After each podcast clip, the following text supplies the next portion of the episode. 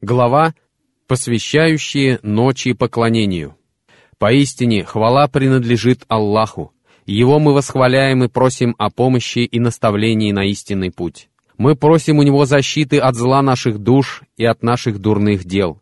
Кого ведет Аллах прямым путем, того никто не введет в заблуждение, а кого Он вводит в заблуждение, того никто не выведет на прямой путь. Я свидетельствую, что нет божества, кроме Аллаха, и я свидетельствую, что Мухаммад — его раб и посланник. Да благословит Аллах и приветствует его самого, его семью и сподвижников. Аль-Бухари пишет, «С именем Аллаха, милостивого, милосердного». Книга ночной молитвы. Глава о ночном поклонении и словах Всевышнего. Бодрствуй часть ночи, читая Коран во время дополнительных молитв. 17 сура, 79 аят. В этой главе он приводит следующий хадис.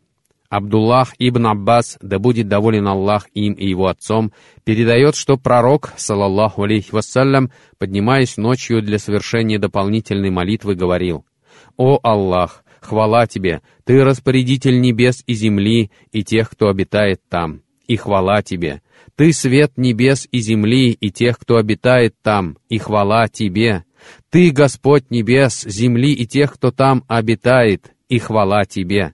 Ты истина, и обещание Твое истина, и Слово Твое истина, и рай истина, и огонь истина, и пророки истина, и Мухаммад истина.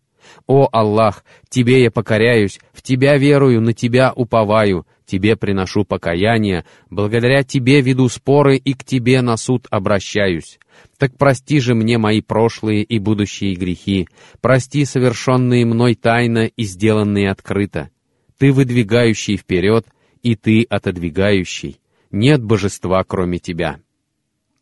Что же касается слов Всевышнего «бодрствуй часть ночи», читая Коран во время дополнительных молитв, «Быть может, Господь твой возведет тебя на достохвальное место», 17 сура, 79 аят, то Всевышний Аллах говорит своему пророку, усердствуй, читай Коран ночью, потому что в мире вечном Всевышний Аллах дарует тебе высокое положение. Поэтому передается, что кто-то из наших праведных предшественников сказал, «Пусть тот, кто желает, чтобы Аллах облегчил ему стояние в последний день или же испытание во время величайшего предстояния перед Аллахом, простаивает ночи в молитве». В хадисе, в котором есть некоторая слабость, Абузар передает, что посланник Аллаха, салаллаху алейхи вассалям, сказал, «Совершай два ракаата во тьме ночной для тьмы могилы и подавай милостыню для предстояния в день воскрешения».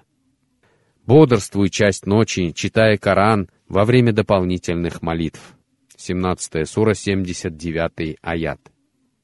Под словом «нафиля», по словам ученых, может подразумеваться одно из двух. Первое, эта молитва была предписана только посланнику Аллаха, салаллаху алейхи вассалям, что подтверждает слабый хадис, который приводит Эт-Табарани со слов Абдуллаха ибн Аббаса, да будет доволен Аллах им и его отцом. Ночные молитвы были сделаны обязательными для посланника Аллаха, салаллаху алейхи вассалям, и добровольными для нас. То есть подразумевается, что посланнику Аллаха, салаллаху алейхи вассалям, было вменено в обязанность совершать дополнительную молитву помимо основных пяти, поэтому посланник Аллаха, салаллаху алейхи вассалям, не переставал молиться по ночам до самой смерти, даже когда был в пути. И второе, под этими словами подразумевается добавочное дополнительное благо. То есть эта молитва была для посланника Аллаха, салаллаху алейхи вассалям, дополнительной, добровольной, а для других она таковой не являлась. Дело в том, что для нас ночная молитва — искупление наших дурных дел, потому что мы совершаем грехи и скверные поступки и ослушиваемся Аллаха, тогда как посланнику Аллаха, салаллаху алейхи вассалям, были прощены все грехи, и для него ночная молитва была дополнительным благом. Всевышний Аллах сказал, «Чтобы Аллах простил тебе грехи, которые были прежде и которые будут впоследствии. 48 сура 2 аят. Всевышний также сказал, «Они спали лишь малую часть ночи, а перед рассветом они молили о прощении». 51 сура, 17 и 18 аяты. Аль-Ахнаф ибн Кайс сказал, Я сравнил себя с тем, что говорится в книге Аллаха, и увидел, что праведники ушли далеко вперед. Всевышний Аллах сказал о них, они спали лишь малую часть ночи.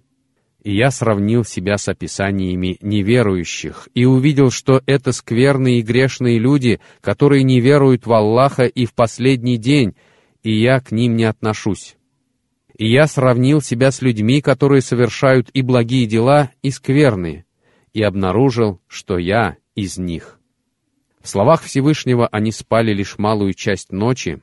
Отрицательная частица употреблена так, что сказанное может означать, что они посвящали поклонению немного времени, а можно понять, что они наоборот спали очень мало, а остальное время посвящали поклонению. Ученые сказали – нужно стоять хотя бы немного, пусть даже столько, сколько нужно, чтобы подоить овцу. Они также сказали, нужно совершать хотя бы два ракаата. Это небольшое выстаивание. Ученые из числа наших праведных предшественников сказали, выстаивай начало ночи или середину или конец, чтобы стать одним из тех, о ком Всевышний Аллах сказал. Они спали лишь малую часть ночи. Джафар ас-Садик Анас ибн Малик и Катада ас-Садуси сказали, что слова Всевышнего «они спали лишь малую часть ночи» означают, что они молились весь промежуток между Магриб и вечерней Иша молитвами.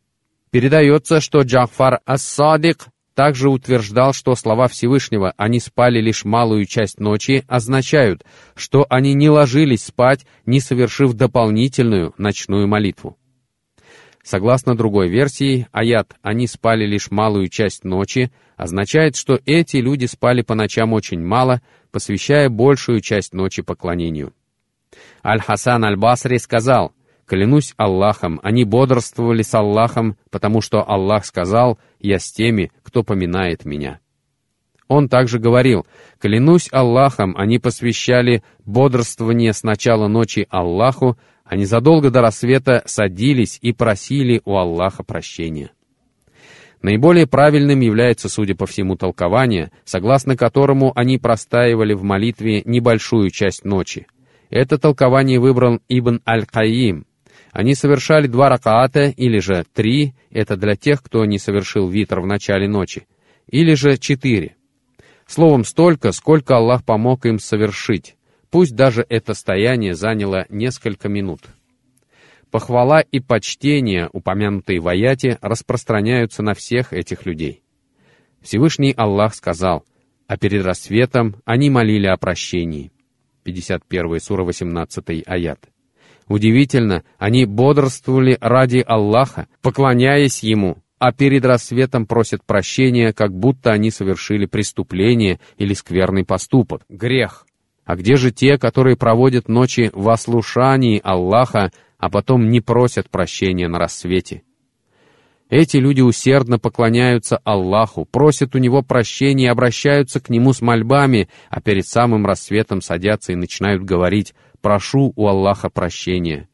Не хвала Аллаху, не причист Аллах, а именно прошу у Аллаха прощения, потому что они чувствуют, что делают упущение в своем поклонении Ему.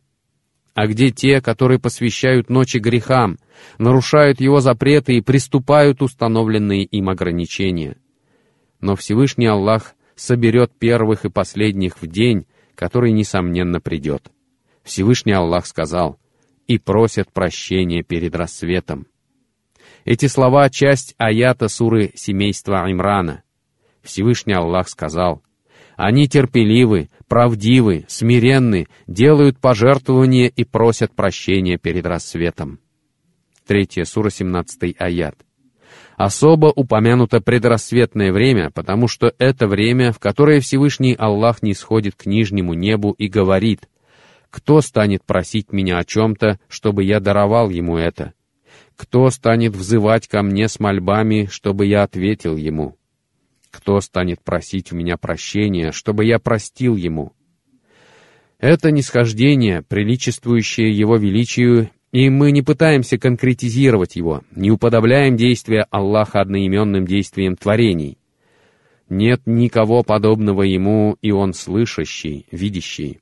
42 сура 11 аят. Эти верующие просят у Аллаха прощения в предрассветных сумерках, потому что это время — конец ночи, а мусульманин просит прощения в конце дела, потому что Всевышний Аллах часто велит нам просить у него прощения после совершения благих дел. Сюда же относится и спрашивание у него прощения после молитвы.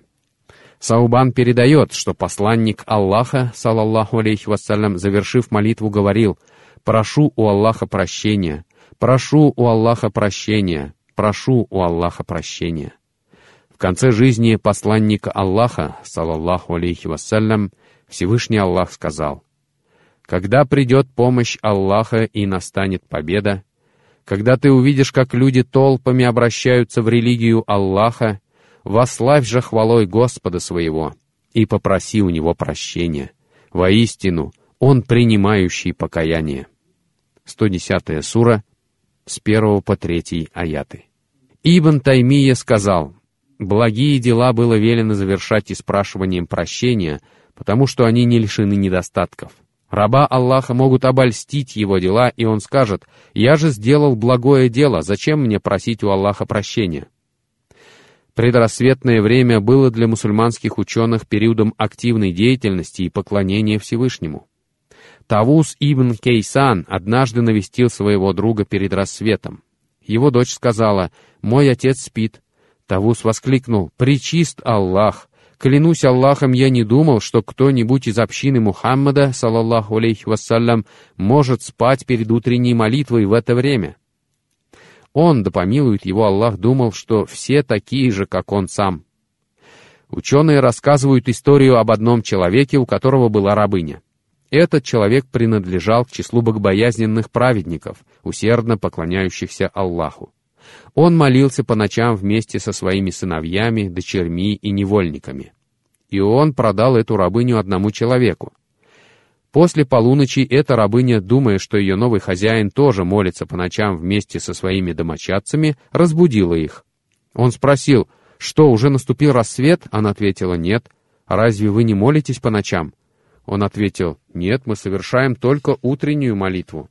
Утром эта рабыня пришла к своему бывшему хозяину и сказала, «Ты поступил со мной несправедливо, ты продал меня человеку, который не молится по ночам». Поэтому, когда пророк, салаллаху алейхи вассалям, желал услышать Коран ночью, он выходил из дома и проходил по улицам Медины, которая гудела от читаемых аятов, словно улей пчелами. Ибн Абу Хатим приводит в своем тафсире историю о том, как однажды ночью посланник Аллаха, салаллаху алейхи вассалям, проходя по одной из улиц Медины, услышал, как одна старая женщина из числа ансаров читает Коран. Он прислонился головой к двери дома, а женщина все повторяла один аят. «Дошел ли до тебя рассказ о покрывающем?» При этом она плакала, и посланник Аллаха, салаллаху алейхи вассалям, тоже заплакал и сказал, «Да, дошел, да, дошел», потому что это к нему обращался Всевышний Аллах, говоря, «Дошел ли до тебя рассказ о покрывающем?» И Омар, ради Аллаху ан, желая послушать Коран ночью, просто выходил из дома и шел по улицам Медины. Мы уже приводили историю о том, как посланник Аллаха, салаллаху алейхи вассалям, слушал чтение Абу Мусы аль-Аш'ари, который совершал молитву в мечети. А у Абу Мусы был очень красивый и сильный голос. Всевышний Аллах даровал ему свирель из числа свирелей рода Дауда — Посланник Аллаха, салаллаху алейхи вассалям, остановился, слушая его, и заплакал. А Абу Муса не знал, что посланник Аллаха, салаллаху алейхи вассалям, слушает его чтение. Посланник Аллаха, салаллаху алейхи вассалям, сказал, «О, Абу Муса, если бы ты видел меня, когда я слушал вчера твое чтение, поистине тебе дарована свирель из свирелей семейства Дауда». Абу Муса спросил, «Ты слушал мое чтение?» Посланник Аллаха, салаллаху алейхи вассалям, сказал, «Да, клянусь тем, чьей длани душа моя». Он сказал, «Клянусь Аллахом, если бы я знал, что ты слушаешь, я постарался бы сделать свое чтение еще более красивым». То есть постарался бы читать так, чтобы его чтение оказывало на слушающих еще более глубокое воздействие. Всевышний Аллах сказал, они отрывают свои бока от постелей, взывая к своему Господу со страхом и надеждой, и расходуют из того, чем мы их наделили. 32 сура, 16 аят. Абдуллах ибн Раваха, ради Аллаху анху, сказал, хваля посланника Аллаха, салаллаху алейхи вассалям. Посланник Аллаха сейчас среди нас. Он книгу Аллаха читает. Тиши предрассветный, в тот благостный час, когда мрак ночной отступает, в то время, когда от постели своей он ночью бока отрывает, и язычники крепко в домах своих спят, на ложах своих почивают.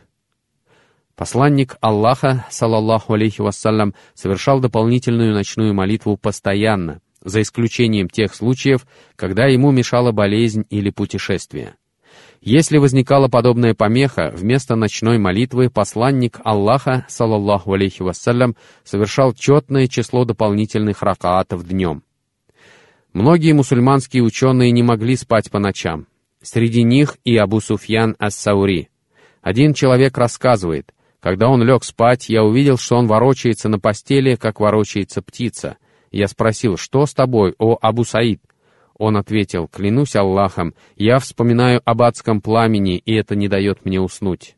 А жена Умара бин Абдуль-Азиза, халифа, известного своим равнодушием к мирским благам и умеренностью в пользовании ими, рассказывала, что он, ложась спать, не мог уснуть.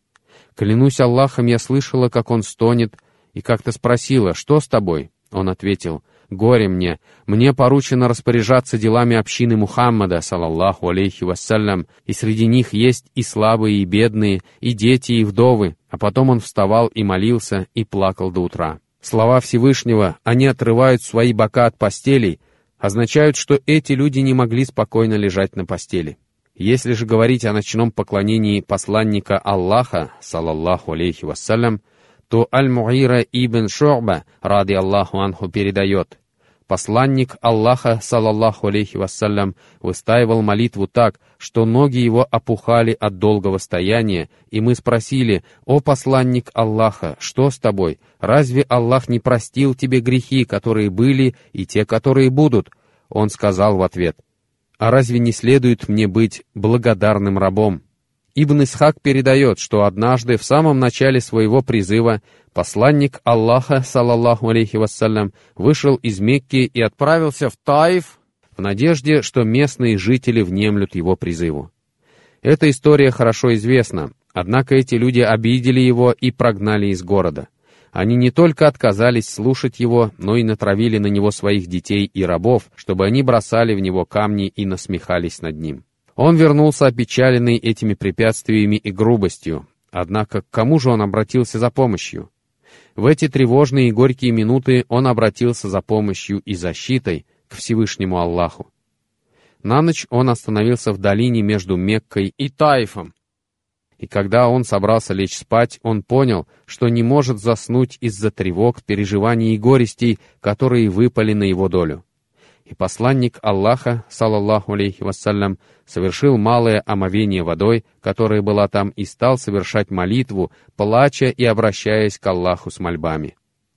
И тогда Всевышний Аллах собрал к нему джиннов Насыбина из Йемена, которые заполнили собой долину. Для чего? Чтобы укрепить дух пророка, салаллаху алейхи вассалям, и поддержать его морально. Всевышний как будто сказал, «Не думай, что путешествие твое было напрасным. Поистине ты послан к джиннам и людям, и поистине ты послан ко всем мирам. Всевышний Аллах сказал, «Скажи, мне было открыто, что несколько джиннов послушали». 72 сура, 1 аят. Они появились из Йемена мгновенно, ведь Всевышний Аллах наделил их способностью к быстрому перемещению в пространстве, упомянутой в суре Муравьи в истории Сулеймана и одного джинна. Итак, посланник Аллаха, салаллаху алейхи вассалям, приступил к молитве, а они собрались вокруг него, подойдя вплотную, пока он молился. Когда раб Аллаха встал, обращаясь с мольбой к нему, они столпились вокруг него. 72 сура, 19 аят. Они слушали Коран в долине, делая друг другу знаки молчать. Всевышний Аллах сказал в суре Пески, «Вот мы направили к тебе нескольких джиннов, 46 сура, 29 аят. Какие прекрасные слова! Мы! Не они сами пришли, но мы направили их к тебе. чтобы они послушали Коран, когда они пришли к нему, они сказали «молчите и слушайте». 46 сура, 29 аят. При этом они делали друг другу знаки молчать. Когда же чтение Корана было окончено, они вернулись к своему народу, чтобы предостеречь его. 46 сура, 29 аят. Они возвратились посланцами истинного пути и проповедниками и, вернувшись к своим соплеменникам в Йемене, сказали, «О народ наш! Поистине мы услышали Писание, неспосланное после Мусы, подтверждающее то, что было до него. Оно направляет к истине и прямому пути. О народ наш! Ответьте проповеднику Аллаха и уверуйте в Него, и тогда Он простит вам некоторые из ваших грехов и спасет вас от мучительных страданий.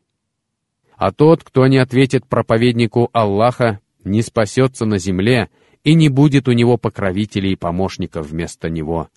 Такие находятся в очевидном заблуждении. 46 сура, с 30 по 32 аяты. Посланник Аллаха, салаллаху алейхи вассалям, вернулся в Мекку, и Аллах сообщил ему, что джинны приходили к нему и что они приняли ислам и уверовали. И тогда посланник Аллаха, салаллаху алейхи вассалям, вздохнул с облегчением и обрадовался, и решимость вернулась к нему. Перед молитвой он сказал, «О Аллах, Тебе я жалуюсь на недостаток силы, беспомощность и униженность среди людей.